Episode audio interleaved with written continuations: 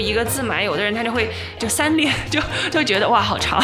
但是我觉得王一这个 last name 如果就是不贴在腰上，放在脑门上，你这个有点搞笑，唬人。就弄一个那种日本人 Bankyo 的那个那个那个白头带王，对。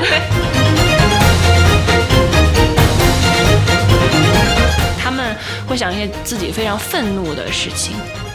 来激把你弄死，然后我就觉得我完全做不到。你在生活中愤怒不够呀？我就我没有什么愤怒，想起了自己老公昨天晚上没有洗袜子，然后立刻把对手 KO 了。我觉得有可能，真的缺少这些素材，我觉得。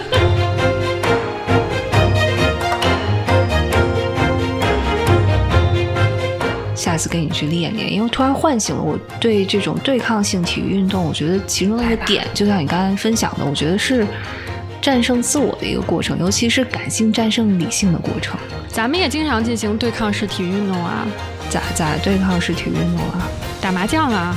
四人对抗体育运动，你硬要这么说，我也不能拒绝，好像是有那么点意思。对，对，就是，但是打麻将的时候就是不好大吼，就是你不能打一个牌说梧桐，然后前前不是吓死了。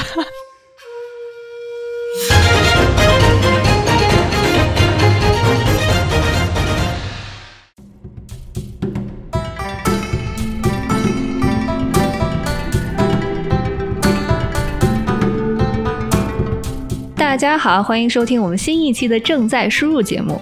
哎，我们这一期呢，隔了有一段时间了哈。啊，我是一杯岛的娜塔莉啊。大家好，我是今天正怀着雀跃的心情，准备待会儿录完就去吃火锅的 Ruby。啊，顶着北京四十度的高温去吃火锅。好了，那我们这样，赶快介绍一下咱们今天的嘉宾，因为这位嘉宾已经跃跃欲试的想要加入咱们的谈话了。我们今天请到了好朋友依依子王一小同学。Hello Ruby。Hello Natalie，呱唧呱唧，欢迎欢迎欢迎欢迎。其实我们就是中间隔了这么久吧，这一期并不是因为我们懒惰，或者说我只关注于吃喝了，我主要是我们王一同学太忙了，最近有很多大事要发生，所以我们一直在等待呢。他把这个人生大事都处理完了，再过来参与我们这个小节目，再录这个小节目。别说好像我已经走入了婚姻的殿堂，我塞你这，我觉得。还是 Ruby 同学会说话，我刚想直接承认的，就是因为我俩懒惰，所以好几周并没有录，你就可以圆过去了。不不不，并不是我们懒惰，不是这样的。是的，因为王一小同学呢，是我通过这个国瑞同学认识的，在疫情期间，我们一起进行了多次的这个室外爬山活动。然后在爬山活动当中，我了解到王一小同学也是一个副业中的战斗机，比上次我们的嘉宾老叶同学有过之而无不及，就是叶叔嘛。对吧？开餐馆的叶叔，对他，他有叶叔的称号，可以的，可以的。对，然后，所以，所以一子呢，也是一个非常呃标签集于一身的一个才情横溢的女同学，是一个很有故事的女同学，很有故事。对，呃，你的正业是在这个湾区某科技大厂的 backend 的工程师，对，程序员，程序员。同时，我知道你现在也在 Johns Hopkins 大学读一个教育学的博士学位，对吧？对。插播一句啊，你这个又大厂工作又读博士，看来大厂工作不是很忙。你别这样，咱们怎么往下说呀？刚介绍了一半啊。好的，好的，继续 继续。对，所以呢，王一王一同学在呃一边做程序员，一边研读博士，一边写论文的同时，最近还去参加了美国剑道队的合宿和选拔。比赛对吧？五月份的时候，对，然后刚刚从底特律飞回来，嗯啊，然后呢，你这次去底特律是住了一周，对吗？一共比赛加训练。我是去参加二零二三年的美国剑道选手权大会，然后它是三年一次嘛，然后其实三年前本来也要去底特律，但是因为 COVID 我们就取消了啊。对，所以它是三年，对，三年一次啊，不是一年一次。明白了，明白。为什么要在底特律呢？这是个好问题 因为便宜吗？，Ruby，我觉得一语中的吧。就是 你们从你住宿的地方颇能看出来经费省在哪里了吗？因为就是他他这个比赛，嗯，就是东岸西岸就是到处反正就选嘛。他主要考虑就呃就是说你的场地足不足够大，因为你毕竟是全美国可能有两三百号人，加上。家长可能就可能更多，你要去一个场馆里面，所以你的场馆得足够的大，然后还得便宜，对吧？要不然你你三天你也可能也要很多很多的钱，然后以及就是你有没有足够多的 volunteer，还有你老师啊什么的，就给他去做志愿者呀，然后去当裁判啊什么的，所以选来选去就无外乎也就那怎么那么几个地方，然后就遇到了底特律，然后第一个反应。那那他这个这次 trip 的那个经费是自己出吗？食宿都自己来，还是说组委会都给你包了呀？首先肯定不是我自己出的，然后他这个是属于、嗯呃每一个联盟的，就是会费，就是就是在整个呃美国下面有好像十三还是十五个剑道联盟，就是 federation，、嗯就又像像是那种州一样，然后每个州里面呢，我们都是要交州的会费的，然后各种各样的钱，然后哦。fundraising，然后相当于是说你你是州里面选好，然后你代表这个 federation，然后你去参加全美的这个比赛啊，三年一次，所以不是说哦你想去参加报名就可以的，它要内部的选拔。哦，对，那我不得不说，你在一个亚洲人这么多的州，还能 在这样方面脱颖而出，也是不容易。嗯，对你等一下可以重重点介绍一下你们这个选拔代表队的，就是一个一个构成，呃，哦文化构成的一个一个背解景。密一下。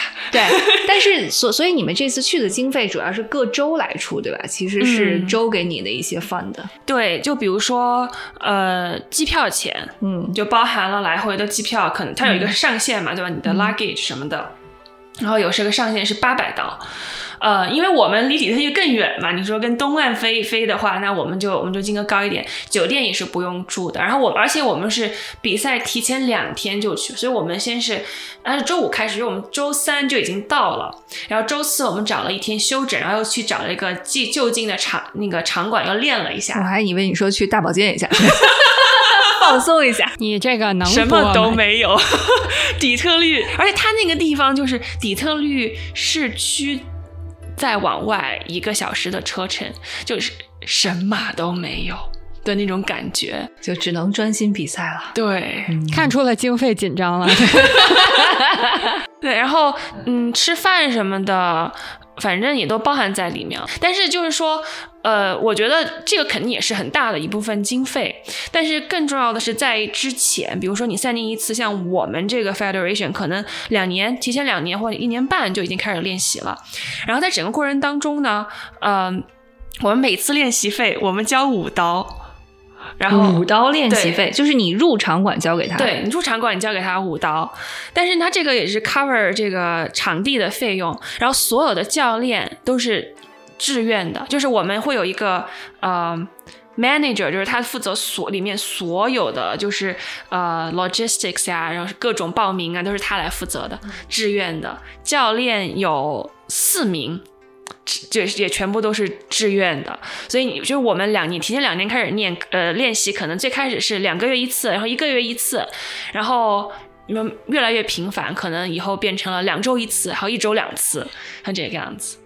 我们啊先倒回来，咱们一会儿慢慢说经费和你每次比赛的这个 setting。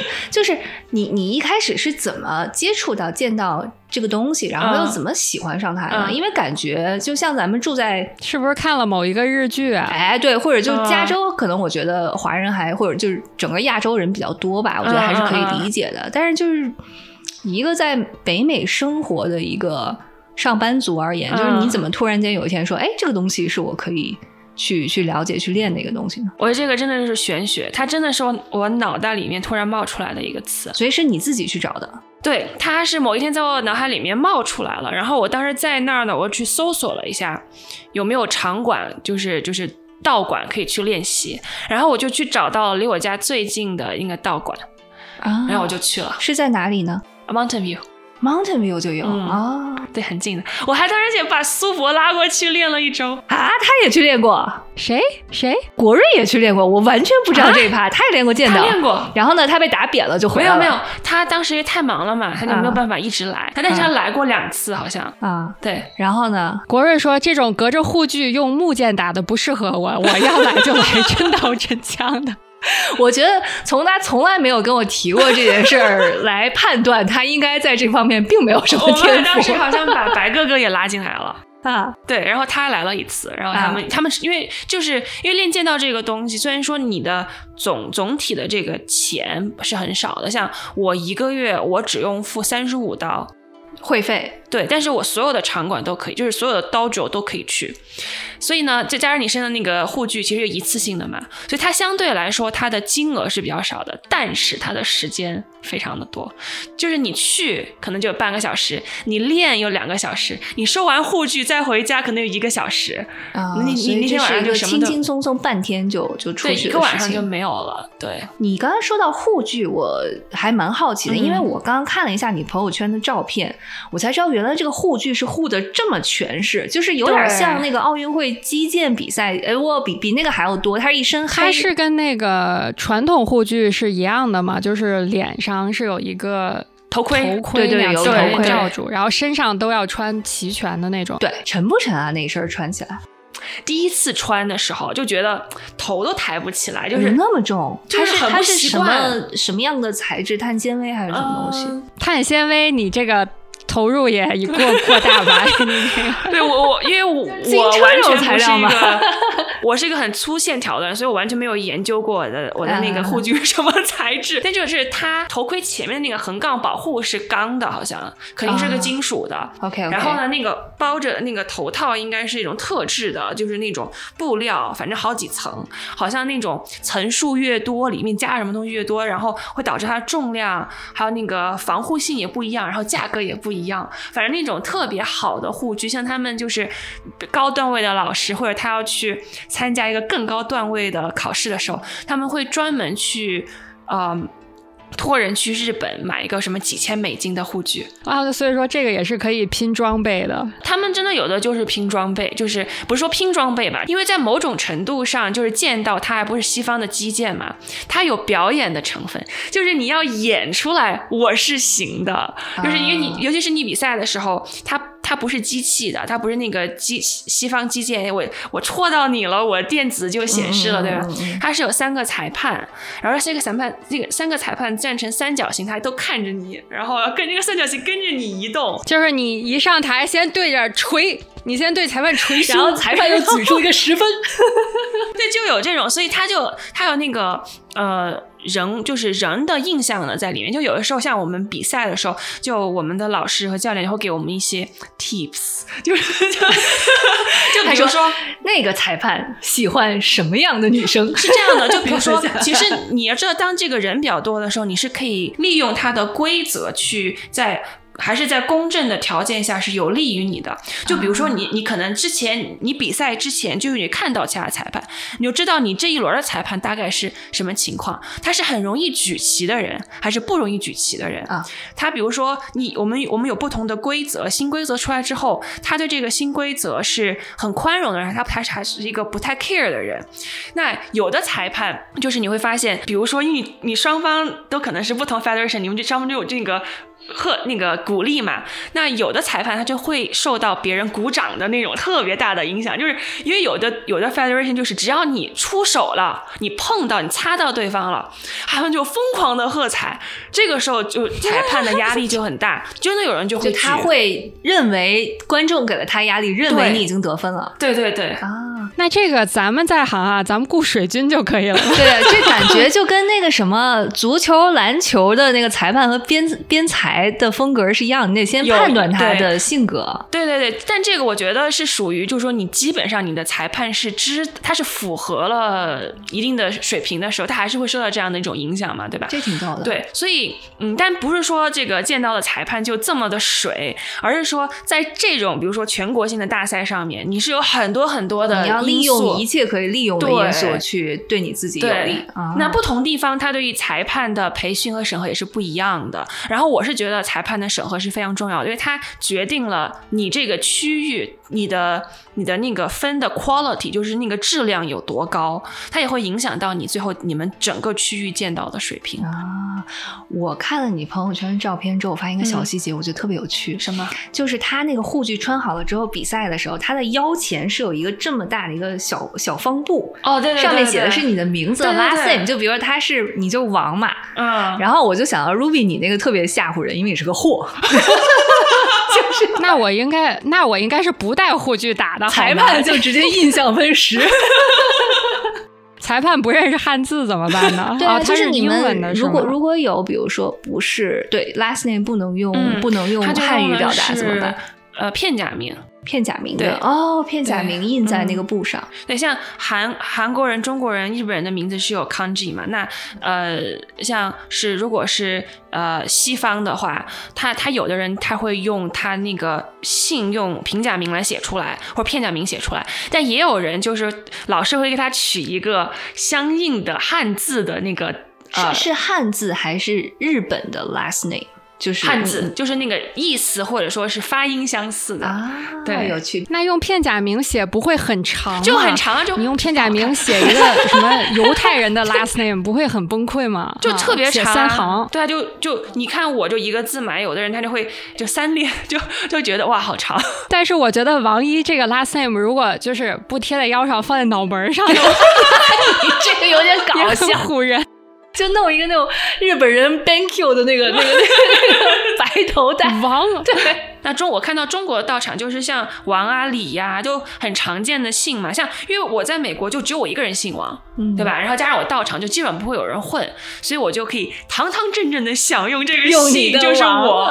要在中国就是王一、王二、王三、王四、王五。对他，所以他是会把整个名字就是印上去，就是两个字、三个字那也不酷，我觉得印一个真的很酷。我看你们那个腰间的那块对，就觉得好像挺有代表性的，对吧？嗯对嗯要我印的话，我就不印 last name，我就印袁甲。那你可最好不要被别人敢打败，要不然就很惨。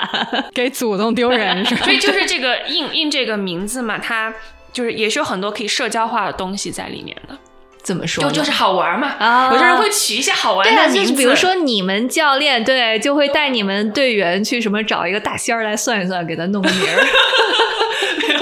没有，就我觉得呃，像我之前的那个老师，他取名就是按意思来取。比如说，呃，有个我看到过有个人，他好像他的 first name 就比如说 tiger 什么的，他的那个呃，我们叫做 Zakin，它上面这个字就是虎，啊这个就是意思对啊那我我我我要说一个非常不合适的，那万一有一个人叫 Dick 的话，难道他真的要把就印一个 在上面是吧？你这个有点不能播了。我刚才说汉字写个同嘛。哎，歪楼了，歪楼了，大家拉回来，拉回来啊！赶紧回来，赶紧对对，回来。嗯所所以你从就是见到就是比如拉拉苏博和那个、那个那个那个白哥哥对对对，拉他们去的那天，到你后来现在参加。这个美国国家队的这个合作选拔赛之间的这个进阶道路，呃，进阶嗯道路是怎么样的？然后假设比如说任何一个人从见到小白要练到一个大神，他需要走过哪些步骤？呃，这个因为我还不是大神，所以我也不知道到大神要走过什么步骤。呃，就是见到的话，嗯，他其实他每个阶段都有很多人他会他会退出嘛。就是最开始的时候，你可能也你就穿着自己的运动服，你只要有剑，对吧？你就去练步伐。像苏博最开始就是练步伐，地上光着脚走过去走过来，还要让他去喊，就是我们叫契合，要喊出来。你你喊什么？就是这是有规定吗？还是你一愿意喊什么喊什么？啊，这个之啊类的，就呀，或者想 day，就是因为这个喊，就是他一方面是说增加你的气势，还有一方面是他让他希望你的氧气能够尽快出来，所以你的大脑就是可以到达一个你你不会胡思乱想的境，就是那个境地。对，它是它是有这个原因，这个科学就是因为你那个氧气比较少的时候，你就不会就是说胡思乱想很多，你可能就会更加的冷静，就让你更在那一瞬间 focus 对，在那个对，在那个当下，嗯它是有这回个合里面。对，然后呢，然后可能你先练这个，所所以他所有他没有一个固定的时间段，就老师觉得 OK，你你准备好了，可以进入下一个阶段了。你就进入下一下一阶段，就是说你可以。他可以让你去购买那个道服，就还没有盔甲哦，就是那个就是上你走半天喊半天的时候，还并没有穿着护具，然后也没有让你拿剑，就真的是在走。就是你可以拿剑走，你也可以没有剑走嘛。就是因为因为步伐其实他是一个初学者一直都在学，但是它是最难的。就是其实剑道的力量来自于你要跟大地的重力，你要你要你要通过力量，就是大地的力量去让你往前走。是这个样子的，嗯，就是说，与你踏足啊，其实你是向地面施压嘛，所以我们说调动你的核心、你的肢体的力量，其实是为了怎么很好的去利用这个地给你的反 反冲力，然后去做一些事情。然后可能很多人在这个阶段，假设他一周来一次的话，可能要一个月、两个月左右，然后你开始穿上那个道服了，嗯，然后呢，穿上道服可能开始练，就是。挥剑，然后会不同的，就是有不同得分点，就是我们叫手、头，还有那个腰腰，对吧？然后可能这个又要再练一到两个月，然后老师就会教你，就慢慢可能开始教你怎么踏足呀，然后怎么快不同节奏走呀之类的。好，这个时候老师觉得你还能坚持，因为这个很枯燥嘛，你什么都不干，你就自己在那走过去走过来，然后他就会 真的就真的很枯燥。因为我我因为我比较幸运的是。我的老师比我，我那个老师现在他已经去世了。他还在世的时候，他比较 push 我，他可能觉得他自己年纪也大了，然后所以，我我是一个月，时间不多了，真的有那种时间不多的感觉。然后呢，我我差不多是我开始一个月我就已经全部就带上，但是我们道馆可能有来了三四个月吧，都还没有说他 OK 的。所以我觉得就是，我并不是说我进度特别快，就是我觉得有这种原因也是在里面的。然后，但这个时候你你你你还没有戴上护具，你只是说你自己做这些事情，对吧？你戴上护具了，你就你去你相当于就是说，你就可以和人对练了。对你有一个保护层，也意味着你要被别人打了。嗯，那就很就这个时候之后就会就会再 quit 很多人，因为打会疼嘛。就是你有多疼？我我想问一问，这个取决于你的对手。就是有一些人，就是用啊一些人的话来，就是力王型的，力王就是。就是砍你，往死里打，对吧？就是天马流星锤，对对，真的有那种感觉。然后我有被打过，我当时就是眼冒金星，懵了，对，就很疼很疼。就是其实你就是说你打下去，你用正确的动作和部位的话，声音会很大，但是是不会疼的。但对，就是你实际上在比赛的时候打的比较用力，把对方打的很疼，也并不会增加你的得分，对不对？他只是为了打你手，不会，不会。对对对。但是如果把对方打出内伤的话，你不就赢了吗？对，那个人就单膝跪地，口吐鲜血，这样这样会判罚吗？会不会犯规啊？呃。目前我没有看到过这种情况，但是就是裁判，因为也是人为的嘛，所以裁判如果看到你，你不是在用剑道的要求的动作，但是你又是非常的到达一种粗鲁的境界的话，他就会叫暂停，然后会给你一个就是犯规。哦，那你在比赛中是和踢足球一样，是就是比如说几次犯规你就拜拜，两次就算一分嘛。然后在一个呃规定时间，可能是女女生就是四分钟的时间内，那么它是我们叫三崩修补，三分三本决胜负，就是谁先拿到两分。那这个比赛可以提前结束就赢了。那在四分钟里面，谁得分最高就是二比一或者是一比零，那那得分高的能赢了。那如果你们四分钟以内就是分数是一样的的话，那你们就进入延长赛。那有的延长赛像是在 national 就是呃比到死，就是你们两个一定得有一个赢。就是一个人领先，另一个人三分或以上，不就是两分或者一分就是平，就是谁先达到两分，就比赛提前结束了，对吧？但是你你如果你进入延长赛，就是就一本一一分定胜负嘛，那你是打四个小时四十分钟还是四秒钟，都都行，你就必须要就得有一个人赢。但是可能在比如说我们 local 比较小的，就是大家为了赶快把这个比赛结束，这个大赛就完了那种，可能比如说。前一两轮他都会，就是你正规比赛结束，你会有一个延长赛，可能就一分钟，然后你还没有决出胜负，三个裁判就会说他要裁判的裁决，就三个裁判用他的旗来投票，因为他的旗是一个红旗一个白旗嘛，就是你比赛的时候你背后会拴一根绳子，就是那种小带，红带和白带，就是那种白颜色的带子，啊对，然后那个旗也是红色的白色的旗，就是谁赢了是那个旗就举谁，所以你看那个裁判举旗，就是他要他决定他这个人他要。把那个分给谁赢了？对，所以这个时候就是裁判三个人就是去举旗嘛。那谁哪个颜色哪方那个旗多，就是哪方就赢了，就像这个样子。哎，那真正比赛中裁判是说日语的吗？对，对，他是就整个就是开始结束，就比如说开始就是哈基面。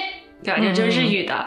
然后你第一感觉正在看动漫，还对，Excel。对，但你们就是上场之前互相要鞠躬吗？对，就是见到他，就就是他就他一个特点就是你开始结束都是从 lay 就是鞠躬开始的。你这个 court 里面你走上去，你先。彼此致敬，但最开始的时候，裁判跟选手也要彼此致敬。然后你彼此致敬之后，你们就达到那个比赛线那儿，你们就蹲狙，就蹲下来，对吧？老师那个裁判就说：“哈基米，好起来啊！”就开始叫了，对吧？这个时候其实就是，就这个就展现你的气势。对，这个就是表演的环节。对对对，就是老师给我说过啊，fake it until you make it。就是你你在叫的同时，就是需要大鹏展翅，或者就是你愿意干嘛干嘛吗？还是就是你只是站在那儿干叫？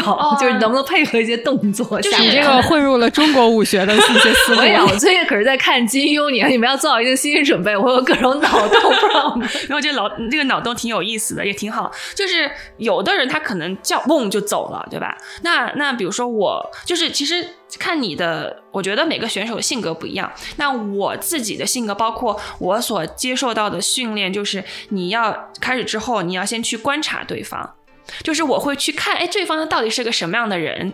因为我们都穿着一一样款式的衣服，它不会是像什么跆拳道，你黑带，然后什么蓝带，还有不同颜色，你就知道对方的水平怎么样。那剑道是就是你的所有所有段位的衣服都是一样的颜色，而且我们女生打比赛的话是呃不分段位的，就是你是初学者和你是一个老师，可能像我们 national，我们跟七段的老师是一个 court，然后我们那个场有有两个七段的老师。我我刚才其实就有点想问你的这个问题，就是在剑道的世界里是有年龄分层一说吗？还是说小到青少年，然后大到像你之前那个三赛，就是你只要想练剑道，它是一个 all in one 的一个 class？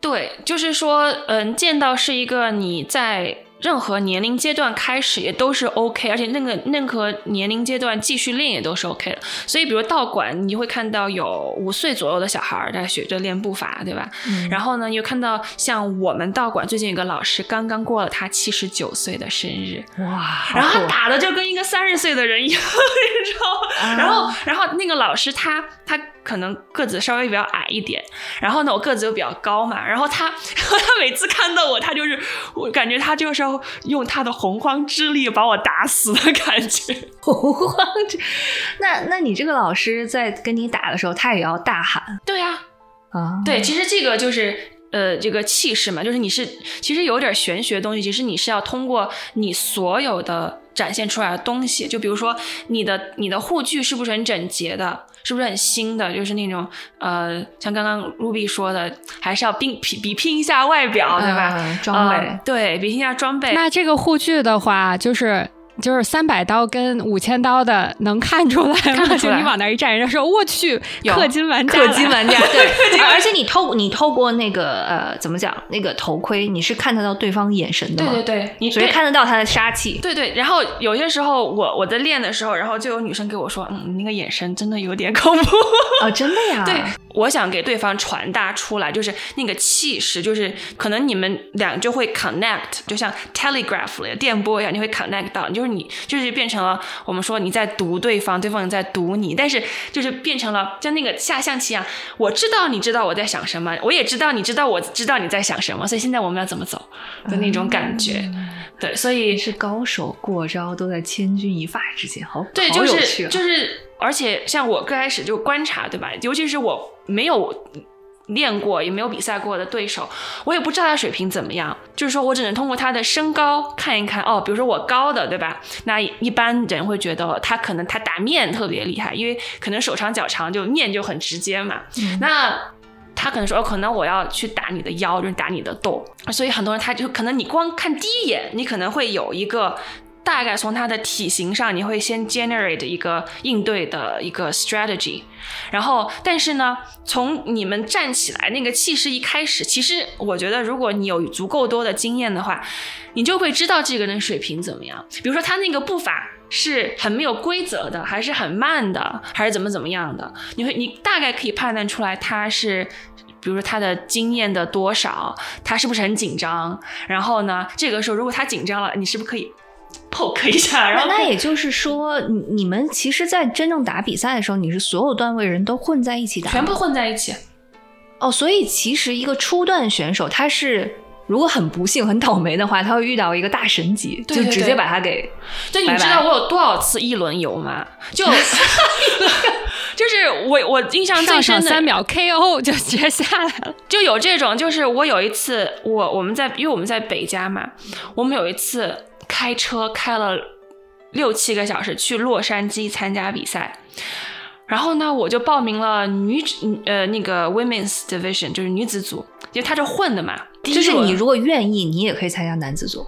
呃，对，啊，可以的。但是呢，一般就不会有人去，因 为可能就 就像并不适合，对对，好女不跟男斗。对，说的对，因为那个女，我觉得，呃，但这个可能有点扯扯偏了。就是女女子剑道、男子剑道是有点不一样的。就男子可能他对于力量、肌肉就会很快，要求更高一些。所以女女，我觉得女生用脑子在打，哎，更多，真的。那那所以你是在，比如说你一轮游游的时候，大概到。什么阶段能发现？我靠，对方是一个比我高无数来我的高手。是你一上场走几步你就觉得不对了，还是你就被人当头劈下来？你会觉得我靠，打不过他。我我那次一轮游就是我在洛杉矶第一轮游，而且走这么远啊！一轮游的一次是当时我们因为比赛前我看到那个比赛名单安排嘛，说我对谁，我就知道一轮游了。因为他给我，他给了我了一个之前美国队退役的队员，然后故意的吧？然后，而且因为其实你报名的时候呢，你是要报段位的，所以我就很无语。我说为什么要这样搞你？对啊，然后，但是那场比赛，我觉得就是。呃，有一种初生牛犊不怕死，乱拳可以打，也可以打死或者搞，就是那种搞烦老师傅的感觉。我因为我那个时候才练才练不久，我就把那个老师打得很 frustrated，因为我们两个三分钟没有任何人得分，又进入延长赛，又没有任何人得分，为什么呢？就是没有得分，我可能打不中，我我可能对他不敢出手，但是就是他打不中我，就是你你这个我必须得插一句，我最近因为在看那个《笑傲江湖》嘛，就里面有一个武林之中的一个。一个理论，就是为什么有乱拳打死老师傅这种情况，就是因为你一般就是剑剑道啊或者是什么东西，就武功它是有招数的，对。但是因为你当时可能太不懂了，就是他根本就不知道你说的是啥招，所以他根本就不知道怎么接你的招。就是我所有的出手的时机呀、速度吧，反正都是一团乱。在他看来，可能就是一团乱。就是因为我发现，当他们这种应该说是世界级别的那个高手的时候，他会追寻到一种 pattern，他更倾向于他去做一种。Set up，当他出手的时候，他 lock，他绝对那份是他拿的。但发现你并没有感 get 到他的用意，完全 get 不到。就是我就是他所有的什么 say man 啊，我就是一个一堵墙，因为我不懂。这个人是有发誓的感觉。然后那个他就设各种，就反正就反正我就躲，然后然后因为而且因为我个子高，好像别人说个子高就是很有优势，但是其实也有事情都是两面性嘛。然后我个子高，所以我所有动作特别大，我。跳像那个兔八哥一样，你知道吗？就巨型兔八哥，然后就那跳。所以呢，他看我可能很大，但是呢，他如果要就是打我的话，帮我我到处乱蹦也是逃的。所以我最后他就他就很郁闷。当然就是说，那个裁决的标准就是谁呃更有可能得分。那这个是其实就是看谁的实力在哪，或者谁谁更加积极的打剑嘛，那可能就是他了嘛。所以我就一轮游了，就这样子。那其实也并没有那么快嘛，你还是给他造成了很大程度的困扰的，虽然并不是他所预料的那种困扰。对，但是这就是说，哦，这有一个很有很有趣的意思，就很有趣的一件事情，就是当时我就把这个视频呢发给了呃我认识的一些日本的老师，就是就是还有这边美国的教练看，嗯，然后呢，那个日本老师很厉害，他是日体大，他本来就是见到专业的选手，然后他看着我就给我提了很多条建议，说怎么怎么没有做好，然后然后我也发给他们都给我听，但是但是最后我告诉他这个是跟呃谁谁谁老师比赛的时候说哦，it's okay, you did well，所以 所以我就发现就这个事情就是让我觉得跟谁打不重要，我打的怎么样才重要。就是因为可能很多人会觉得哦，我可能遇到了一个美国队的之前的国家队员，然后也是五段的老师。我说你能撑这么久，没有被没有被他解决，都已经很好了，对吧？所以所以他们衡量我是用这个老师的标准。可能他作为一个参考，然后可能我可能是一个初学者什么的，但是你课上就是菜，你课上就是很差，就是即使他是个很厉害的对手，你也可以把你可以做的什么基本功呀，然后做得很好，对吧？当我发现这个前后对比的时候，我就觉得。很有意思，然后，所以我有如果以后我再给别人传那个 video，但他们给我提建议我我从来我再也不会说这个是谁，我就说你看看我打的怎么样，就别人怎么样无所谓，你就看看我就可以。然后我觉得这就是刚刚我们聊到那个判断力，以及你能不能对自己很 honest，就是这个是我当时的一个 take away。哎，但是。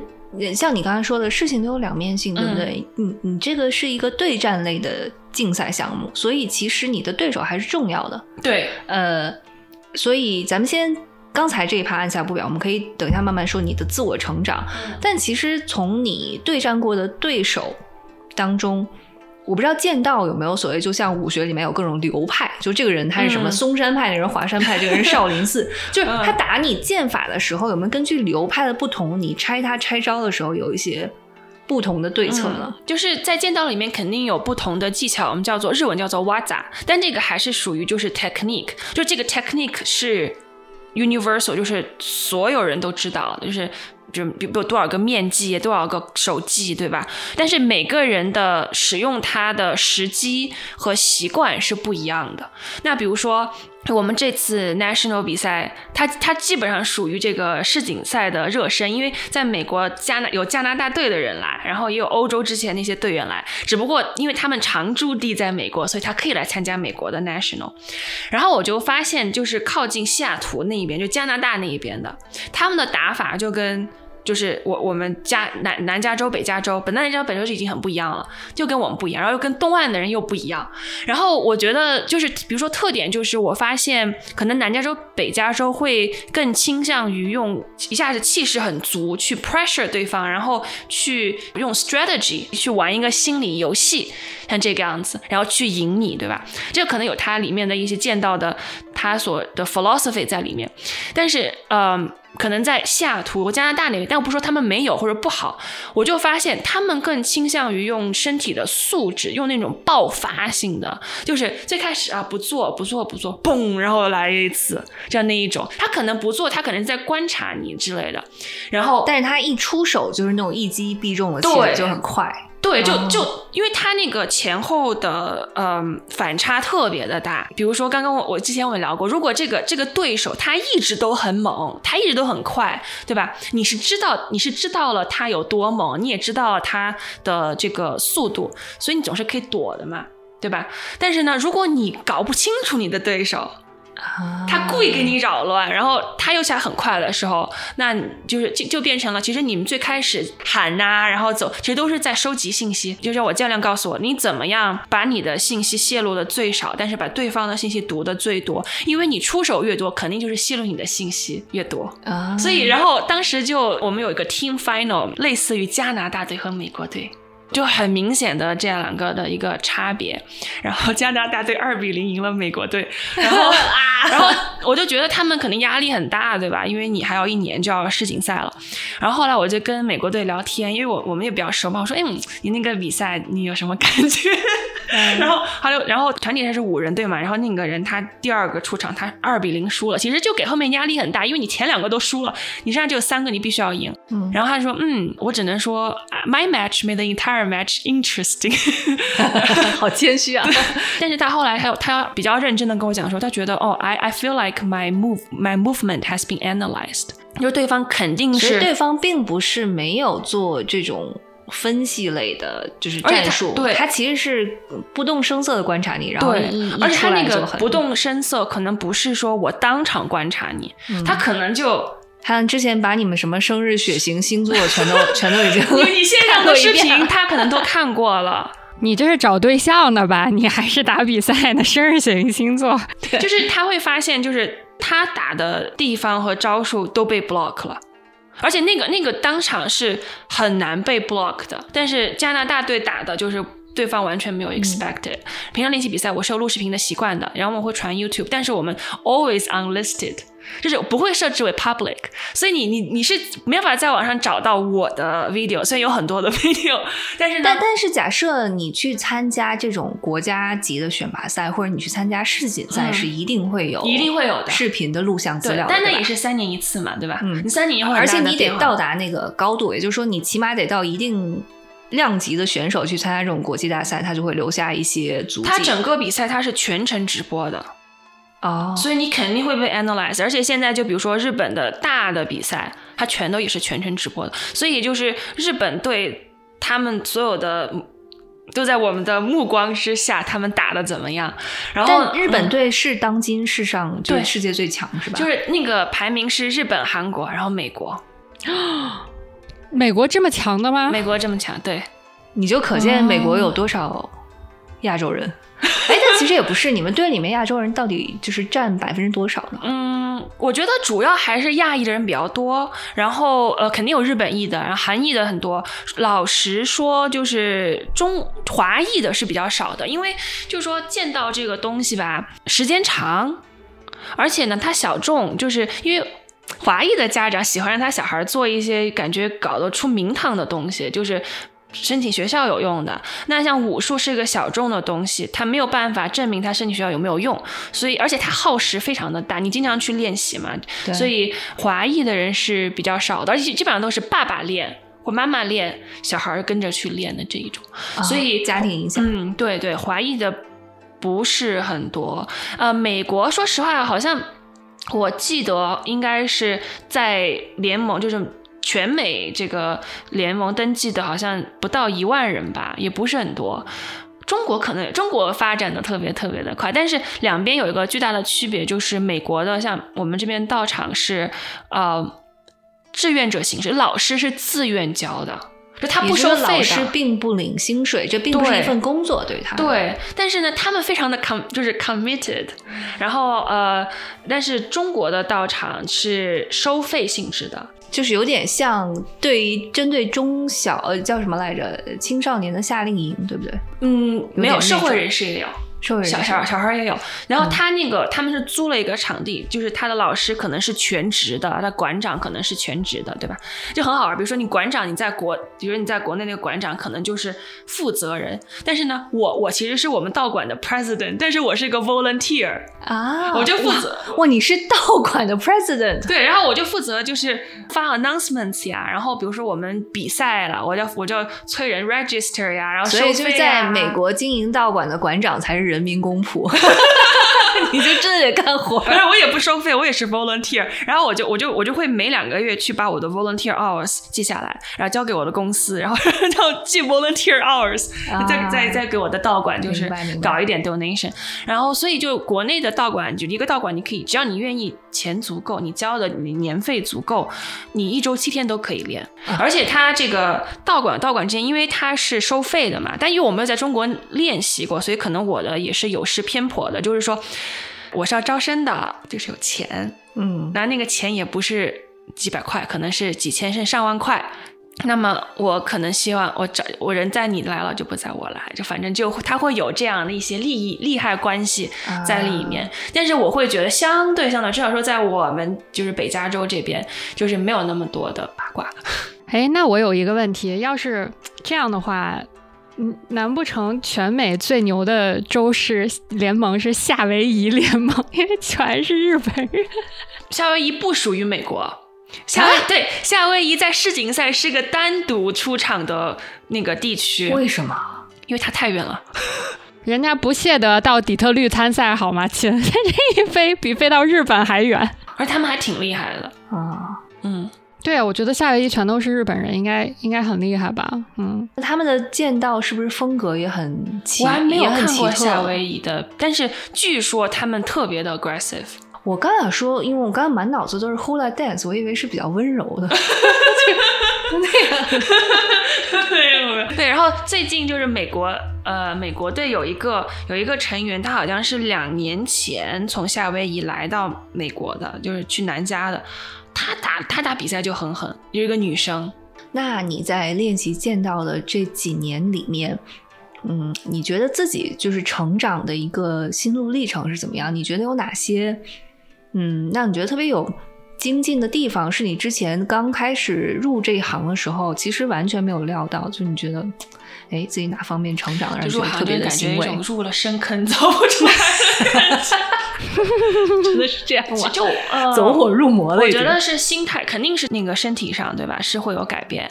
然后我觉得是在心态上的一种打磨。我觉得我我个人在练。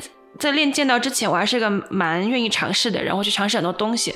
然后在练剑道之后，我发现其实就是剑道，它会把你性格当中的各个地方给复，就是放大很多。但是在某个程度上，你放大之后，你看到了，你看到了，我原来我的性格会这样，它影响到我的很多打剑的方式。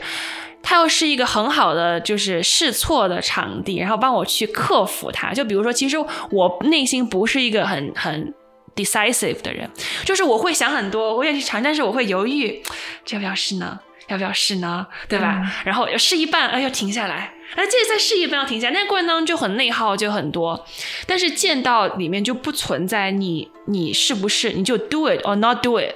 因为它发一切它都发生的太快了，而且你要拿那个分的话，像日语里面有一个叫做 sutemi，就是舍命，就是你你你愿不愿意，就是说你放弃一切，你百分之百投入，就是做就是打就是这这一击。那在很长一段时间我都是做不到，包括现在我也不能说我做得到。我觉得就是因为我我会想很多，然后瞻前顾后。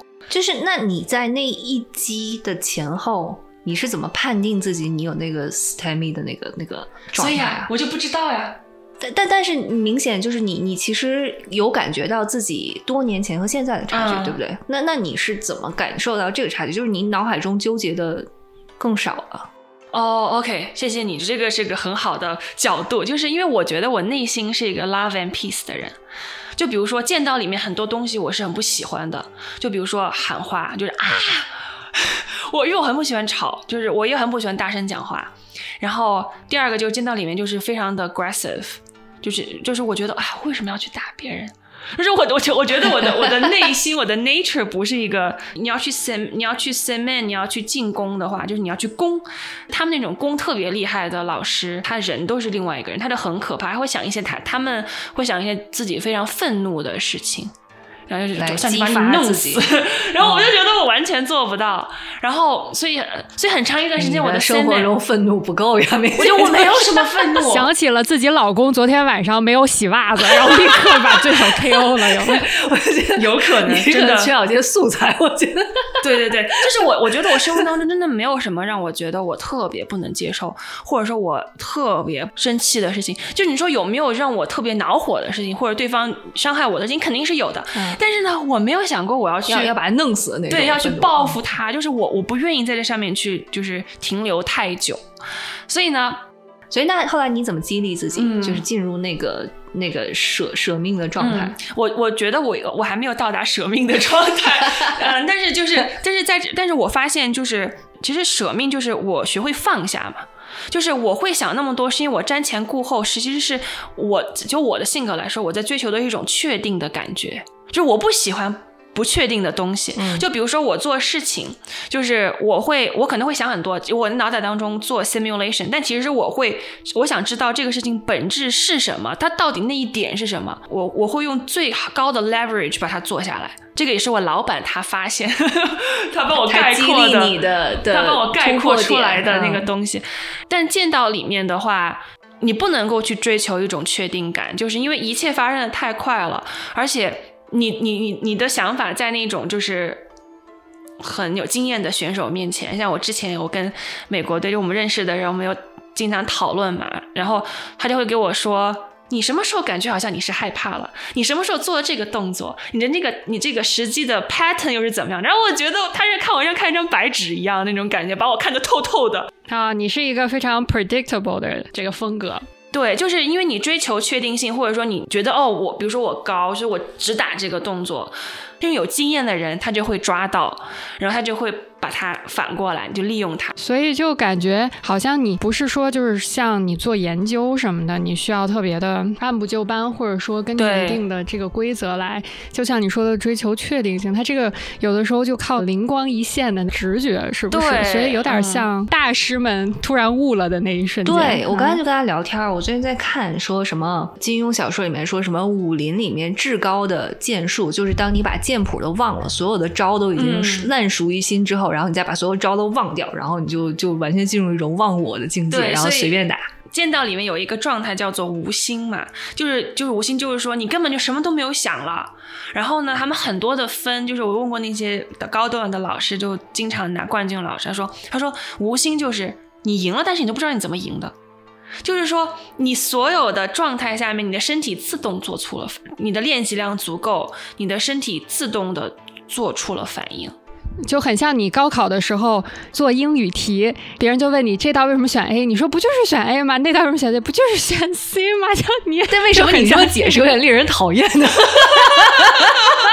没有，我反我我反而觉得很形象，就是我一下子就理解了。但是就是你当好学生选 C 对了，你选 A 的时候，你都不理解什么叫叫选 C，你在说什么？但这种我觉得就是，其实对我性格坎就是说，因为我。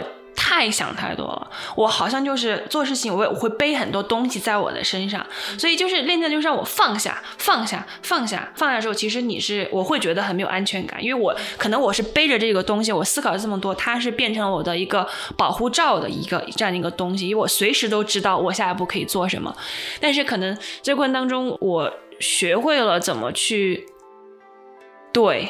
然后我发现，OK，视频的前后，包括我跟其他人对比，就是出手会更加果断一点。就是你感觉得到，哦，那个那那个时候我是下定了决心，至于决心是多少呢？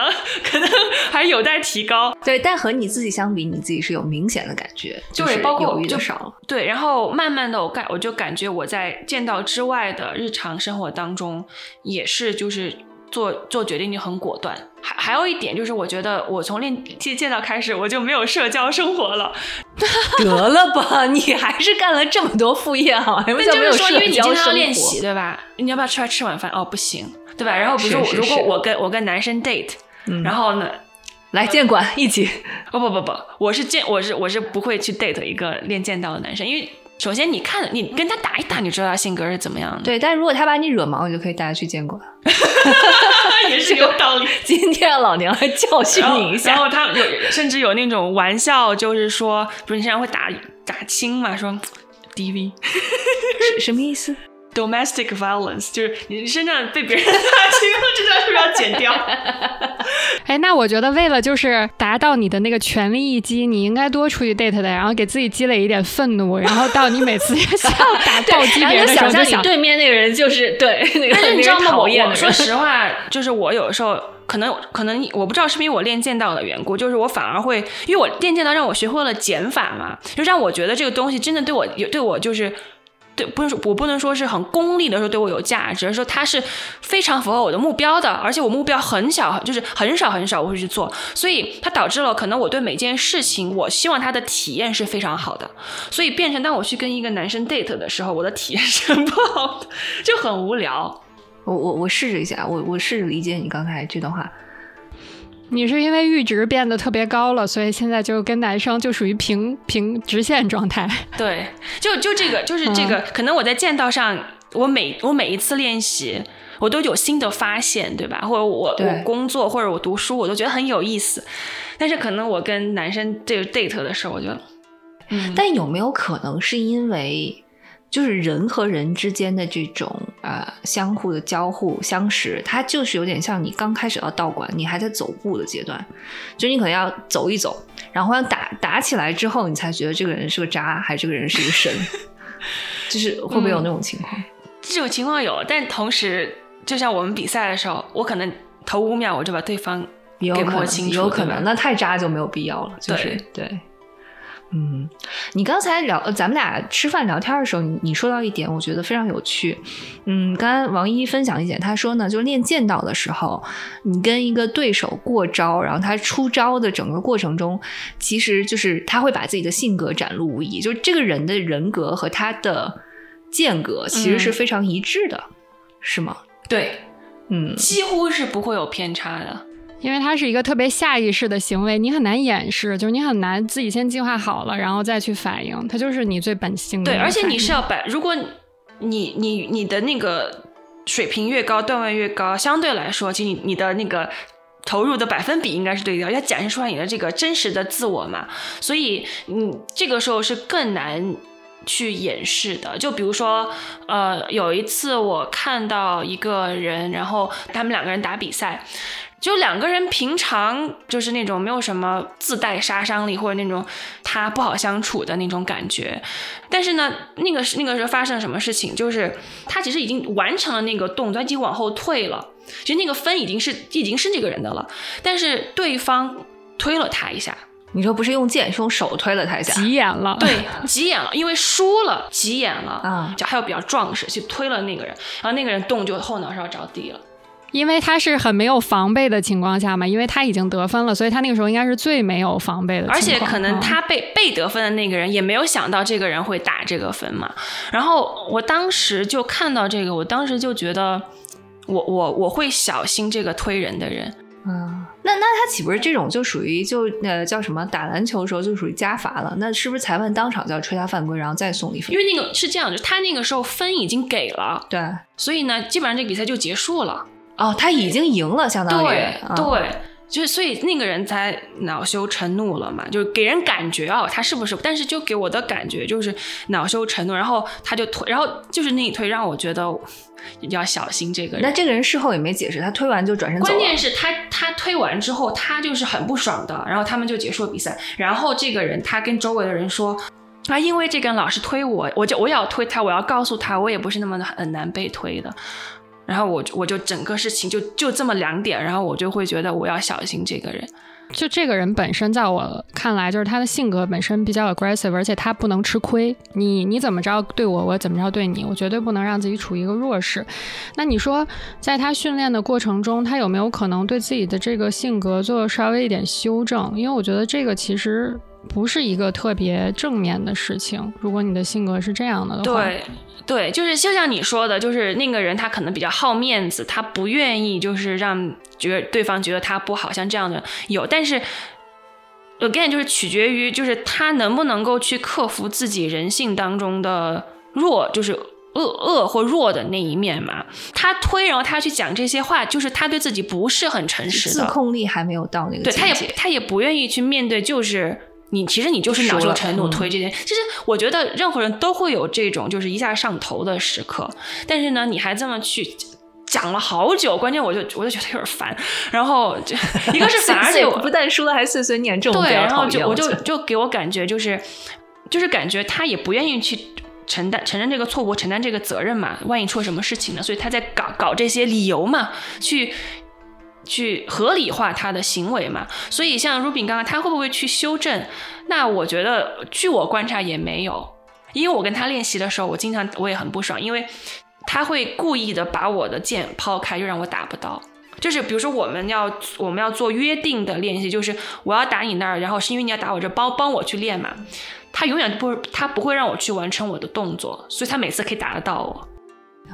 所以你这个真的是挺有意思啊！就是说我一下子刚刚理解了，说为什么你看自古以来那些别别说是哪门功夫也好，或者是武学也好，就是那那种大师总是会叫什么武德兼修，然后受很多人敬仰。我觉得在这方面成为嗯大师人，应该都是一身正气，就会比较对以德服人的人。对，所以还是有道理。其实，比如说你跟，比如说我们对于高段位的老师是很尊敬的，因为他能他能够活跃这么久，然后他剑道这么好，他的为人肯定也是非常正直的。哎，那我再插播一句啊，那剑道里面有没有邪教？《葵花宝典》是吗？要子宫剑魔教，结合你最近在看的经常打打比赛 出暗器，我我有听说，就好像是东岸那边，就是有有那种八卦，就是比如说有些人会去踢馆。这一种就是三井寿嘛，对，就很奇怪，也教练，我想见到。就就好像有一个新馆建立了，但是我也记不清楚怎么回事儿。反正这个新馆建立了，然后有个人说，那那我带我的学生去拜访一下，其实就是踢馆嘛，因为好像好像就是他是来什么挑战的对，好像就是如如果我赢了的话，那以后你们就归入我的这个麾下什么的。啊就但是也输了，但这好丢脸。所以 我我觉得这个是我能够想到的见到的邪教，其他的邪教我就想不是，这是邪星吧？不是邪教，也太弱了。踢馆还被人打落花流水。对，所以就所以你看得出来，就是说他要人他如果他人不正直的话，他剑道他剑也是邪的嘛。但是是这样的，就是为什么这个是有科学原理呢？是因为你两点之间肯定是直线距离最短，对吧？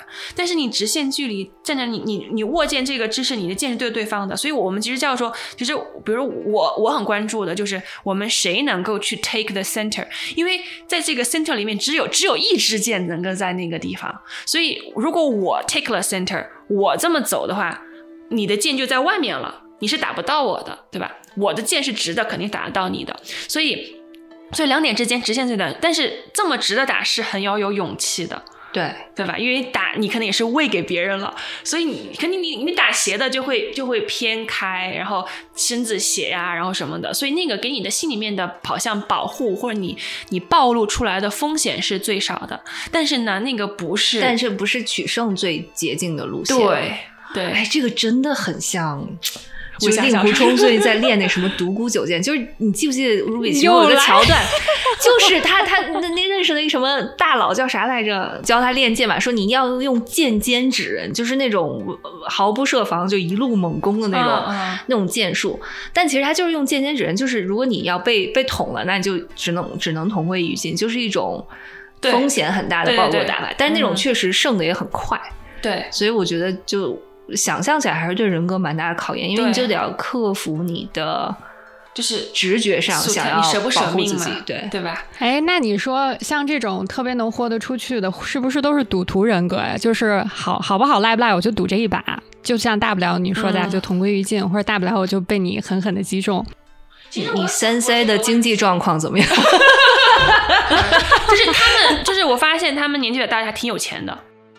啊，那就逢赌必赢。都是那种就是有有那种就是提前退休的，或者自己有公司的那一种，就还就还蛮有蛮有钱的。嗯，我其实我也想过这个问题，因为我当时我因为我在思考这个舍命这个话题的时候，我因为我就是很。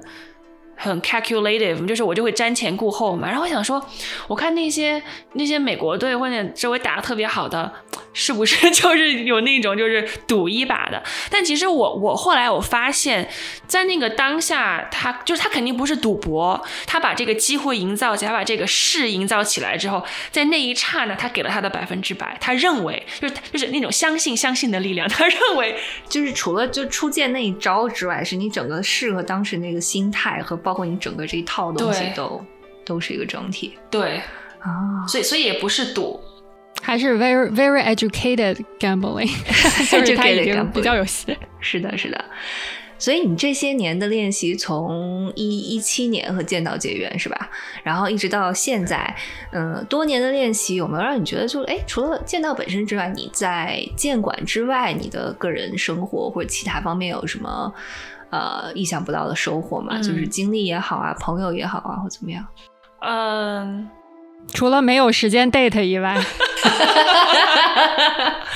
就是就是像我刚刚说，他教我就是首先做减法嘛，让我更加的 focused，然后见到就整个练习，他让我觉得呃改改变我的性格呀，然后很很多那种性格上的试错场之外，还有他让我意识到就是那种建立体就是体系就是系统 system 的一个重要性，就比如说呃像我我我去练习对吧？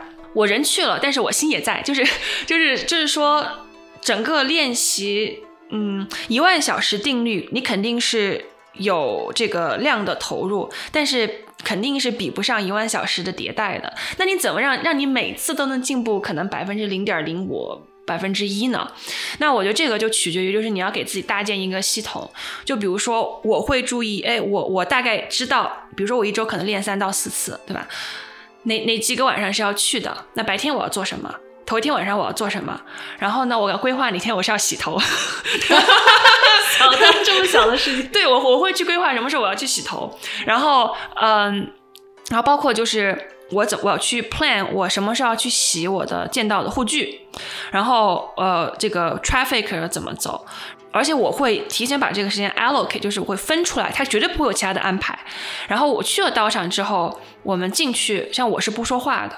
因为我知道我去电场，我不是去交朋友的，我去道场，我就是练剑道的，所以我不会进去，就是哈，像那个像一朵花一样，到处在那。就是我进去，我就是这个是我老师教给我，就是你进入，你踏入那一步，你就投入那个练练习的那个状态。哎，那所以你每次去，你是约定一个固定的一个呃陪伴你练习的一个搭档吗？还是你遇到谁你就跟谁练？哦，这这个也是那个体系的一部分，就是说。比如说，我们进去之后，我们会排好，对吧？就大概我知道，哎，这些人来，这些人不来。然后呢，我们又有些练习是轮着来的，所以我跟谁搭档不重要。有些练习是你要搭档，然后你全程跟这个搭档的。你可能最开始两个人会变成四个人。然后呢，像我去周五的一个道馆，我就会去观察今天谁来了。我可能我进去热身，我就开始在看，我待会儿要选哪个人。而且我不仅看他，我要看有没有其他人。可可是你是怎么选他呢？对方也要选你，你们是有一个什么机制？看对眼了就就哎。选择那个护具最贵的，说的很对。没有没有没有人会在练习的时候用很 用很贵的护具哦，好吧，唐突了啊。然后，因为首先你会大概会知道，就是大家会喜欢去找跟自己水平差不多的，或者说我会喜欢找水平比我高的，但是我不能差太多的人搭档，因为见到的进步取决于你的对手嘛，所以你不能够跟一个。就是说，水平特别不好的人，或者跟你水平差特别大的人去练习，因为你也不会有进步，对方也不会有进步，就跟打网球一样，就是你这种一对一的东西都是要棋逢对手。所以我进去的时候，我大概算今天哪哪些哪些老师他们自己会 pair 的，所以他要他要先被踢开。如果有一个老师 single out 了，就两个两那个那个老师可能就会去选，要要么我就去找他，要么他可能会去找我想找的那个人，所以我就我就会先把这些都看好。然后但是然后呢，就比比如说哈，这个 sensei 他看中了一个，说哎，我今天想跟你练，嗯然后但是你又想跟 sensei 练，怎么样？是是永远以他的选择为优先，sensei 选择为主啊。对，OK，那那我所以他是有 packing order 的，对，就是这个是默认的规则。然后呢，我可能看到哦，这些这些五段六段的这些老师们哦，先一边站，然后我就会去 我就会去选一个哦，今天谁谁谁来了，差不多的们，我就会，而且我会先去把他抓到，因为我觉得 partner 非常的非常重要。然后这样是两人，就我们两人组练完之后，我就会我就会去看。两个组来，先排要先要 pair pair 四个人，剩下哪两个人最有可能，我们再跟他走一组是最好的。然后这我就会拉着我搭档说，我们今天去找找找找那个 sensei 去练，明白明白，这这样才会有提高。所以就我觉得所有都是这个 system 的一个部分，不是因为我光靠我的意志力是不行的。我我要把我周围去设定成一个最好适合我去提高的，就比如说我进去，我们会列好之后，对吧 m o x o 就是先冥想一下。但这个冥想的时候，我就会去思考，今天有至少说哪一点是我要注意练。一般我思考三个，今天我一定要去注意的练，它可能是我的重心要放哪儿啊，我的左手要到什么位置呀。然后，那我今天就会尤其的去注意这几点。最开始是基础练习，后来是自由练习。最近就是两个人对，就是对战嘛。好，对练完之后，我们就会收收手，然后又会 mock so。然后在这个 mock so 的时候，我就会总结一下，嗯，今天哪些做得好，然后哪些还要下去练的。那还要去练的，就会变成我第二次 mock so 再去 remind me 的这个东西。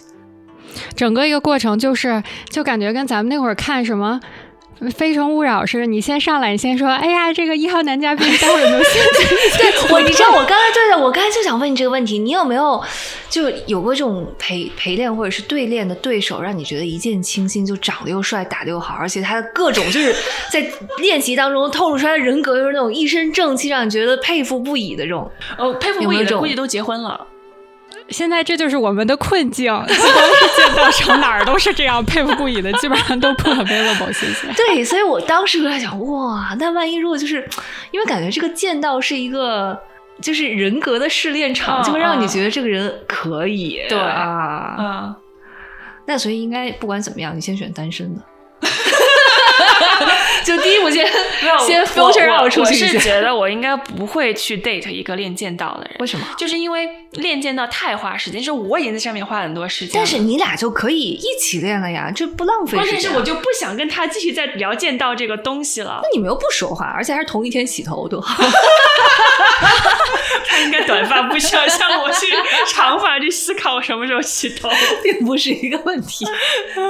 没有没有，就因为我是觉得，因为练剑道的时候，其实有时候会给自己很多压力嘛。就像我今天要做什么，然后你可能会在练的时候啊，为什么刚刚没有练好啊？今天这个老师为什么打的就不是很好？就其实我会自己给自己很多的压力，然后我就不想。再看到他啊，他又是道馆的谁谁谁，然后我就我觉得不是这两个世界，其实你还是 prefer 他们分开一点。对，就是我现在对我的全职工作和我的学习和我的剑道，他们之间是完全没有交集的，没有任何人交集，然后内容也不交集。对，太酷了！我们下次一定要再搞一期节目来聊聊你这个教育学的博士。可以可以，嗯，确实像你说的，我觉得一个人的性格其实可以反映在他。对待事情的方方面面，就比如我最不爱干的一件事儿，就是见到一个一千块拼图就要疯了，就是这种充满了 complexity 且要花时间的东西，我就觉得很不擅长。你知道吗？我就直接 say no，我根本就不会想这个东西，我直接我说我我我我就不干了那种，我我就会 say no。一千块的拼图很治愈的，真的，你试一试。不，不能，我已经试了无数次了，我不不行。就是你知道，以前我们公司会有那个有有同事把家里什么一千五到三千块拼图都直接拿来，然后我们有专门有个区域是就给大家下班拼图，然后 hang out 用的。我从来一下都没有碰过，然后永远都是他们该拼拼，然后我在旁边睡觉，就是真的是没有办法。确实是我可以理解，因为你基本上每次给我发什么东西吧，都是那种短小而精悍，然后三句之内可以见到这个结论的。就比如说给我发一篇文章，这文章一共五百字，然后前二十个字你就知道这个结果是啥的。就是我就会觉得我是一个特别容易 T L D R 就吐浪地的人。这个这个也是我发现，就是我现在看一些书，我我会觉得那些书很无聊的原因，看一下它的那个目录，再看一下章节，就是第一个 paragraph。那一章大概讲什么，我都可以猜得到。我觉得这这有时候会让我觉得，就是现代写的这个书太多东西换汤不换药了，其他事情会让我觉得很变得 boring，而且不愿意做。就是可能它对于我来说，它的 information entropy 已经太低了。Information entropy 是什么？Entropy 是那个什么商吗？对，他来来自一本书，就是我觉得那本书真的讲的很有意思，就是它叫做《知识资本和国家力量》。就这个 title 我就不会，它就是一个很通俗的一个读物。它就是说，所有人类的进步、科技进步，取决于我们在不断的用新的知识。就是说我我对我们对于信息的科技给我们带来的最大改变，就是它永远把新的知识呈现给我们，而不是把旧的知识呈现给我们。为什么股票股股票会暴涨暴跌？它是因为新的信息去促使它的变化。就是如果说这个信息是我们都知道都认可的，那就不是新的信息了。但是如果说有一个马斯克现在跟你说他的那个 Starlink 要上市了，对吧？那这个就是一个 entropy，它就在它就在这个已知的信息系统里面带来了一个未知的变量，让这个系统变得不稳定，所以这样才会有才才会去呃这个产生技术的进步和国家的进步。那我觉得对于我来说，就是我现在可能就更看重于说，我所有做的事情里面有没有对我来有有有 information 有新的 entropy 出现。就比如说见到，那在这个精进的过程当中，它确实有 entropy 出现，可能某一天没有 entropy 了。我可能觉得哦，it become it becomes boring。那回回到 dating，就是这个男生真的就是 并没有什么新意，对，而且惨。那你我觉得并不是男生这个物种没有新意，可能是你没有遇到那百分之一有新意的人，还是这样。的，嗯。就是他总有有新意的，但是他们可能不 available。嗯，对，所以我我觉得我今天说了这么多，其实也可以，大家如果觉得合适的，也可以给我介绍。好的，我记住了。用以后以后我们看到到可就是 potential candidate 第一第一件事儿就是先观察一下这个人身上有什么 entropy，先看，就是我感受一下对感受哦对，是不是个 available 的 entropy source？对，嗯，这个真的很有很有意思啊，这个看事情的角度。不过确实是，我觉得就是人生在世所有的这些体验，就你刚才在讲见到的这些，其实是让你不断的审视自我，然后嗯。啊、呃认识到一些新的呃，不管是自我提高的角度也好，还是你对人对事的一些嗯。新的、呃去观察的一些想法也好，这个才是可能见到让上人特别特别上瘾，特别就是嗯觉得有趣的点。嗯，其实这种真的是对战的，也不是对战的吧，就是这种需要其他人参与的活动或者体育运动都是这样的。可能嗯到后期，你更多的提升是通过观察别人，而不是说观察自己。虽然观察自己是很重要的一部分，特别像你生活中，你除了可以自己经历很多事情，然后从中体会到一些你之前不懂得的或者没有体会到的事情，或者你可以就直接观察别人，你看他做了一个事儿，你就觉得、哦，那我得出了一些结论。所以我是觉得，就是王一现在在做的事情特别符合他个人的一些风格。你看他喜欢的东西，其实都是有一个共性的。第一个就是咱们刚才说建立一个系统。我是觉得，虽然你现在做的这个，不管是剑道还是读书，都是一个副业，但是其实对你的主业还蛮有帮助的。还有就是你说的嘛，你一定要从每天的这种重复性的工作中，或者重复性的活动中得到一些新的，不管是思路啊，或者新的感触啊，就你要得到新的知识。对，我觉得这个会带来最大的 excitement，、让他觉得这是最有乐趣的一点。因为我觉得生活的重复是不可避免的。嗯，就是我不可能每天过得不一样，那绝对每天都是柴米油盐酱酱醋茶，绝对是这样的。所以我觉得怎么把每一天就是让我觉得哎很有意思，嗯或者这个东西有新的东西出来，它是支撑我觉得我可以做下去的事情。对，因为我们每个人的人生的长度其实是呃差不了，相差不了太多的嘛。那其实接下来可以深挖的一个是你自己的深度和你的嗯宽度。所以刚刚 Ruby 所说到的，就是从自己身上学习是一回事，那可能增加宽度的一个方式，就通过观察别人，然后挖掘自己，就是怎么样去把这个深度挖得更深一些。啊、所以就是在这两个方向上看到一些新的东西，有些新的收获，都让人觉得特别好的事就。就就觉得有意思。嗯，对是的，是的。那最后一个问题就是，王一小同学，未来一段时间，就是你在见到的练习中啊，或者是啊、呃在比赛中，有什么对自己的期望我现在属于养伤的阶段，因为啊？怎么了？对，因为就这个我的练习量是属于比较大的，然后嗯、我现在是跟腱发炎。哦对，两两只脚都有点发炎，然后就膝盖呀、然后手腕呀、就是属于那要怎么办？靠养吗？还是就是是休息，先休息，然后肌肉放松，然后就可能再慢慢的恢复练习，像这样子。因为我最后到什么程度，就是我把所有的防护的东西，就 protector 啊、跟腱啊、protector 膝盖 protector 就是穿上，然后我可能再吃两两颗布洛芬，我都没有办法完成一个正常基础的练习，它都会痛。啊、这么夸张？对，嗯，所以它、嗯它是一种叫什么？那个叫呃 inflammation，是有点对有点对，炎症肿的那种。嗯、对，所以我我的左脚的小小脚就是脚腕儿那是肿的，就是已经肿的很明显，要碰一下都很疼。哇，那咱们俩同病相怜呀、左脚脚腕肿。对，我刚想说，Ruby，你有什么最近有什么心得或者是有什么法药子，对，能帮他医一医这个？嗯，哎，我必须来推广一下我国传统的这个中医的那个，我回来扎了好多次针灸，放血疗法啊啊，还有真的中间扎了几次针就，放了两次血，哦就是放血属于那种，它会在你的某一个经脉交错的地方，然后拿小针扎你，然后你的血就会流出来。是是什么？就扎完了之后把针拔出来，然后它噗就就这样吗？对，据说很多人会喷出来，但我并没有喷出来，我只是流出来而已。哦，啊，可能就是血不太够用，就是地主家也没有什么余粮，这个有点儿。然后并没有喷出来。嗯，然后刚开始流出来的是就暗暗红色、嗯紫色的，然后过了一会儿它就会变成鲜红色，然后鲜红色的时候你就可以停下来了。所以就是其实放的多少取决于你的这个形态，这个血的形态。所以就是你局部的那些不太流动的血放出去了之后，对鲜红色的。其实理论上它它是会从你的病灶这个地方，哦就是这个血是从你病灶这个地方流出来的。嗯然后我第一次放完就是五分钟之后下楼走路就身轻如燕。我现在大部分时间走路是会觉得嗯脚踝是有负担的，就是你会觉得那儿比较沉，然后不是特别的轻松的那种，肯定不像就是受伤之前一样。嗯嗯呃，但是当时放完就立刻效果极端明显，我当时就 觉得原来中西方的这个医学也是有共通之处的，就是放血。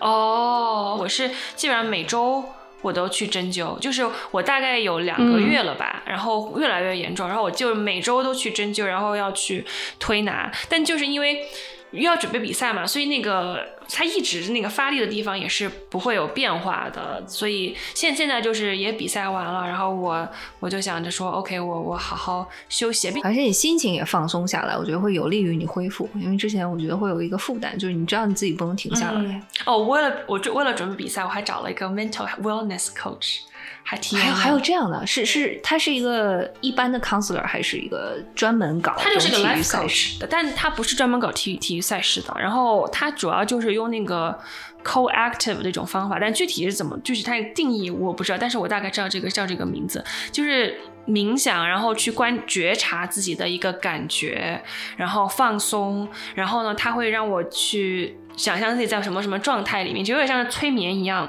呃，我觉得还挺有效的，确实帮助我去减缓了很多心里面的这样的那你有。什么他的妙招和小贴士可以跟我们分享一下？如果我们觉得有精神压力要怎么办？你这个是想白嫖是吧？没 事没事，说那么明显嘛？其实人家在虚心请教人因为每个人情况不一样，像像我我的话，我有一个很明显的旁观者，作为一个批评者的角色。在那个地方，我的练习当中，我的自我是分成了好几个。就我有一个 self one 是旁观者的，就是他老是在纠正我，在批评我，但这个他也帮助我在进步。那另外一个 self two 是就是感觉那个 self one 是要去保护他的人，然后但那个 self two 是是一个很自然而然的一个一个状态。他帮助我的就是说，当我全然去相信 self two，就是没有旁观者、没有批评者的时候。我能不能够去相信那个那个自己？因为没有他会不适应的原因，是因为我不知道输了赢了谁来 take the credit。你需要去 blame someone or credit someone 去合理化一个事情。就比如说，我听了批评者那个声音，我改正了，你批评者就做对了嘛，对吧？但是呢，如果我自己改正了，我就不知道谁改正的，谁来 take take 这个 credit，谁来就是说做的，我我去表扬谁。你你需要一个权威的存在，我觉得。你你创造一个新的人格，两边都是你。其实我觉得大家都有这种行为，不是说明显的你能感觉到有两个小人在打架。有的时候你最原始的自己是一个你觉得较为弱势，嗯，你认为比较不能被信任，就像很多人不信任自己的直觉，他总是需要理性分析出一个东西来，有依据他才愿意继续往下走。嗯，但是是其实我觉得他现在这个课程主要是告诉你，你要信任自己就原始的一个状态，就不是说你的生活中每做一个决定都是需要一个权威的意见者一个权威的指导理才性的能说对对就是这个 self one self two 呢，其实是我在看一本书的 Inner Game of Tennis 找到的。然后呢，我就跟我的 coach 聊了这个，然后他他主要就是帮助我去做冥想，然后去体会 OK，当我全然去相信那个我认为需要帮助很弱小的 self two 的时候，什么样的一个感觉？然后他会引导我去思考一种正面的感觉。所以，即使我没有在剑道上得到正反馈，但是我可能已经就身临其境得到了一个正反馈。嗯也就我内心我一直很想去参加世锦赛，但但是给我带来很多的压力嘛。然后我跟，所以我跟 coach，然后 coach 就跟我说，就是那个 mental awareness coach 就跟我说，你把这个想象成。这个就是这个 national 就是你的 WKC，然后我发现哇，一下子就没有那种压力了，WKC 就是 World Kendo Championship，啊？对世锦赛，然后就变成，因为我觉得我我作为一个小小菜鸟，能够去那么大个地方，是谁还焦虑啊？能去都很不错了那种感觉。先给自己制定一个小目标。对对，所以他要让我去想象这个 national 就是那个 WKC，然后我觉得这个真的也也很帮助我，因为生理上的病痛，它没有办法让我去使出我全力的时候，批评者就会出现，就会保护他认为需要保护的那个比较原始的自我。但是通过这个方法，我就觉得至少是我在内心上的怀疑呀，那种自我压迫的感觉就就小了很多。所以我当时就觉得，哎，至少说这个 experience 是非常非常正面的。对，然后所以接下来我可能就先休养一下，然后我可能就是在他们公开合宿的时候，还是会回去继续练。下一次公开合宿在什么地方？其实应该是明天，但是我我去不了了。对，明天。他们故意把那个公开合宿放在 national 的之后的一周，只有真正的 Kindle Crazy People 才会接着去。你也想去啊，但是你的跟腱不允许。对呀，是。所以，但这个这个就是一个 natural selection，谁的身体更好，谁更撑得住，谁就谁就能去嘛。有道理。而且我说实话啊，我不知道剑道这个事儿，但我觉得咱们的年纪是没有办法跟十几岁的小孩，或者说从十几岁就开始练的小孩比的。我觉得咱还是得就认识到这一点，因为我我之前攀岩也是。我觉得你能感觉到有些人他可以每天都去 gym，他不累的。但是如果说你是后来 pick up 的，不是人生断崖式衰老有三个点吗？还有一个三十四 岁，所以你如果在这个附近的话，确实你会感觉到一些身体上的一些过载，有的时候，所以还是要接受这个点。我觉得，对我确实发现，就是我们嗯这次比赛就是有一个女生，她感冒刚刚好就去比赛。但他就是身体素质特别特别的好，他不累的。对他 recover 快嘛。嗯，对。那我想我我可能就倒了。所以我觉得这个确实是有这个 natural selection 的东西，就自然选择了在里面。你刚才分享这一番话，我觉得我最受吸引的一点，其实我有点想下次跟你去练练，因为突然唤醒了我对这种对抗性体育运动，我觉得其中的一个点，就像你刚才分享的，我觉得是战胜自我的一个过程，尤其是感性战胜理性的过程。咱们也经常进行对抗式体育运动啊，咋咋对抗式体育运动啊？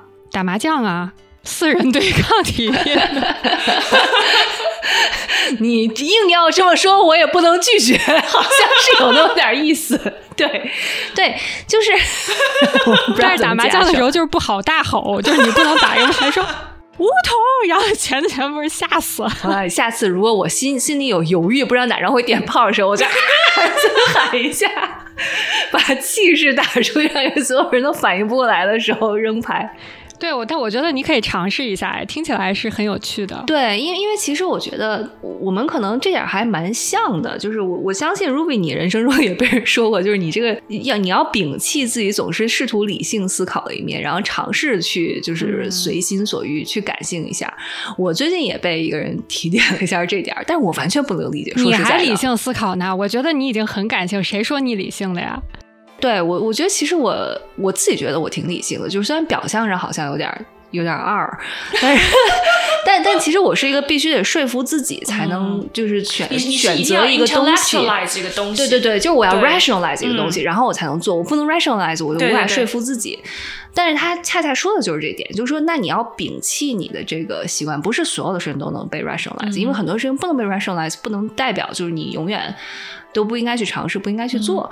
我觉得似乎有点道理，我大概能理解。可是就觉得这是一个特别根深蒂固的一个，对，就他他不可能是一下子就就就就打开了，他绝对是一点一点一点点的。然后，呃，我的剑道里面说到这儿，让我想起，我觉得我剑道里面有有几个我觉得特别特别痛苦的 moment，就不是身体上受伤，就是你看跟腱上，然后你看我这个这个手，对吧？嗯，对吧？然后手指这也不是这儿，就是。就第一个 moment 就是当我练练练，就是我觉得我已经付出很大很大的努力，我已经很有很有进步的时候，有一次比赛打我第一次打进了 final，我对战的是那个美国队的队员，当然我最后输了，但是我第一次觉得其实他那个水平我也达得到，但是我也意识到我达到那个水平，我付出的努力要更多更多更多。然后我第一个 question 就是说我愿不愿意去付出这么多努力，然后我我第一次把我自己问住，我觉得那个对我来说是一个特别特别特别难的 moment，因为。我当时是很犹豫的。后来怎样呢？后来，反正我觉得，只要我拿上剑，我在那个 dojo 里面，我就是愿意往前走的。我就觉得我可以试一试，所以就继续了。然后第二个 moment 就是说，我们 team 比赛我就输了。然后接下来那一场呢，是一个很弱的 federation，就是就是说你你闭着眼睛都是可以赢的那一种。嗯。但是主教练就在跟教练说，哦，他说我在 hesitating，就是他觉得我很犹豫。我就被换下来了。最后，当我们在我们当我们在打另外一个冠军种子队的时候，我都把我的包裹都放在我旁边了，完全都准备好，就是 I'm ready。我其实是没有觉得我的技能有问题，我没有觉得我的水平有问题，我觉得我没有发挥出来我最好的那一面，但是我觉得我是可以的，但是他还是没有让我上场，而且整个过程我的教练没有跟我讲过一句话，他没有给我解释为什么，一般他会给我讲，但他没有跟我讲，然后呢？在那个时刻，我就有一种，就是我作为一个 team player，我就被放弃了的一种感觉，因为我觉得我是 deserve a second chance，但他没有给我，所以我觉得确实是，我觉得我没有办法成为他想让我成为的那个人，然后他就把我放弃了。就是你父母养你养到一半，你成绩不好了，把你赶出门了。哎呀，你这么说好凄凉，我的天！就我真的，我就我就内心是有这样的一种感觉。你这个就是让我想起我小时候看《圣斗士》的时候，就是你看，你刚开始是个青铜圣斗士，然后呢，你哐哐打变成青铜圣斗士的顶级，你就顺利的变成白银圣斗士，那个时候是你人生的高光。但是后来你就开始打什么十二宫了，然后见到了黄金圣斗士，连最弱的什么巨蟹座都能顺手就把你打翻，然后发现雅典娜关机了。然后你就做了一个就是 Mission Impossible，你就觉得哎，我这样行不行？因为是你看到了完完全全高出你一个等级的人嘛，你可能就觉得啊，这个时候开始怀疑自己。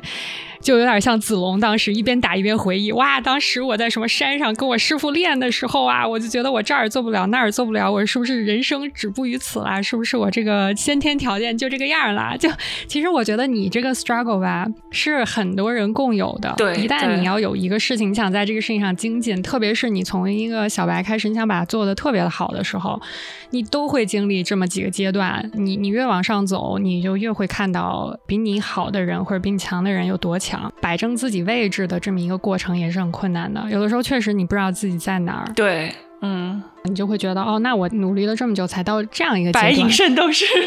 对，那我是不是就是人生的目标就可以白银圣斗士退休了？就感觉不用继续往前走了。特别是像体育运动、团队运动，它就是要以团队最大化嘛。所以当时教练只要对你有百分之一的这个 doubt，他就是不会用你，他不会认为之前这么努力是不是可以有第二次机会，因为没有人给他的团队第二次机会。所以我我是觉得呢，这个事情都赶在一起就是很痛苦的。但是如果你仔细想想的话，它还是一个挺正常的现象，我觉得就是你在变强大的过程中必经之路。如果你自己能说服自己，把把这个事情给想明白了、捋清楚了，不不拧巴，你就进步了。但是很多人可能就说服不了自己，所以就停止了。我觉得这个有的时候说白了也有点看造化，有的时候就在这种重压之下，你可能突然就悟了。但是有些人可能重压之下就被压垮了。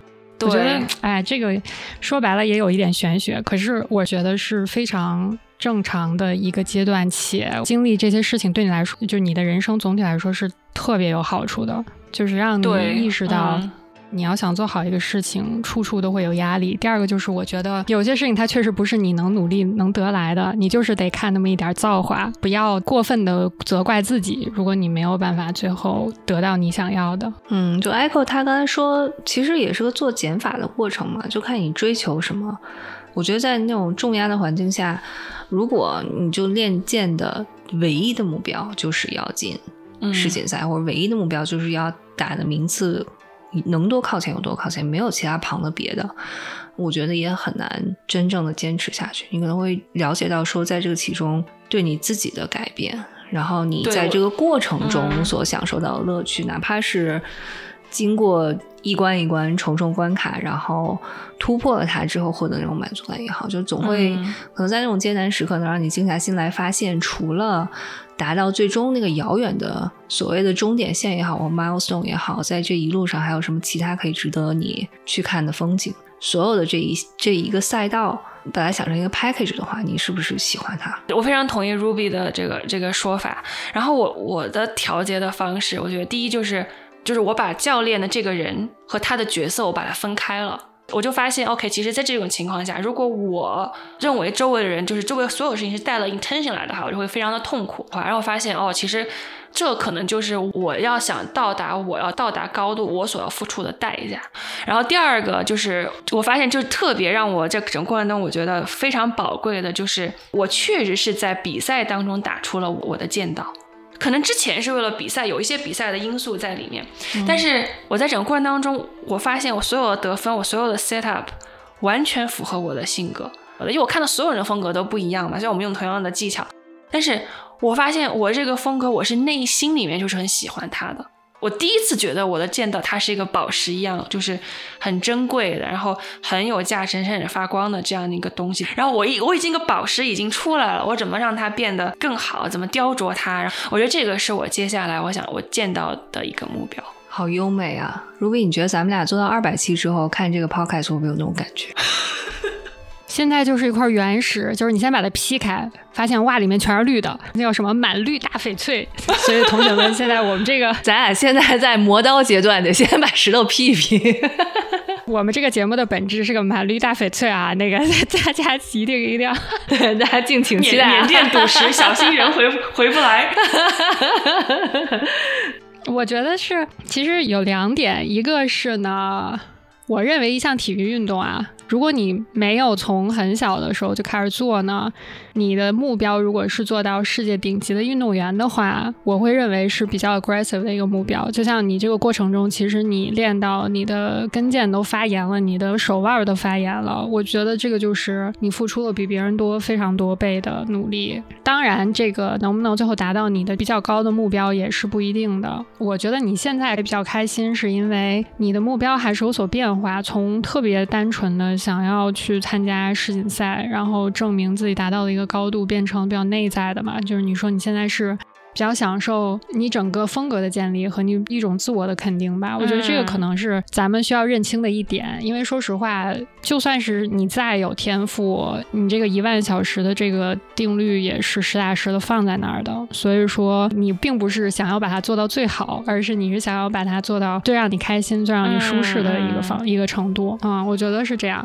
另外，像特别早之前 Natalie 说的，他觉得他这个人特理性，他什么都要把它给 rationalize，对吧？他一定要说服自己，然后有数据的 support，他才能走出这一步。我觉得这个呢，其实也是大大的依赖于你过往的经验。就是咱们现在人生可能走了三分之一，你过往的经验可能并不足以让你在做每件事情的时候都特别掷地有声的说，我就这么做肯定对，我有信心。所以有的时候确实是得。就像什么 leap face 嘛，不管你是成功还是失败了，这个就组成了你经验的一部分。嗯，我是觉得有的时候这样你也会很没有负担，因为本身分析啊、合理化一件事情是挺累的，而且需要大量的时间和精力。但是有的时候你就觉得，哦，老娘就决定要这么试一下，其实可能在你看来是更轻松、更更愉悦的一个选择。嗯嗯，你有没有发现，就是在你特别小的时候？你会比较极端，有些人在年纪很小的时候会做什么都毫无顾忌，完全没有什么负担。我就是左左试试右试试，然后被弄得头破血流也无所谓。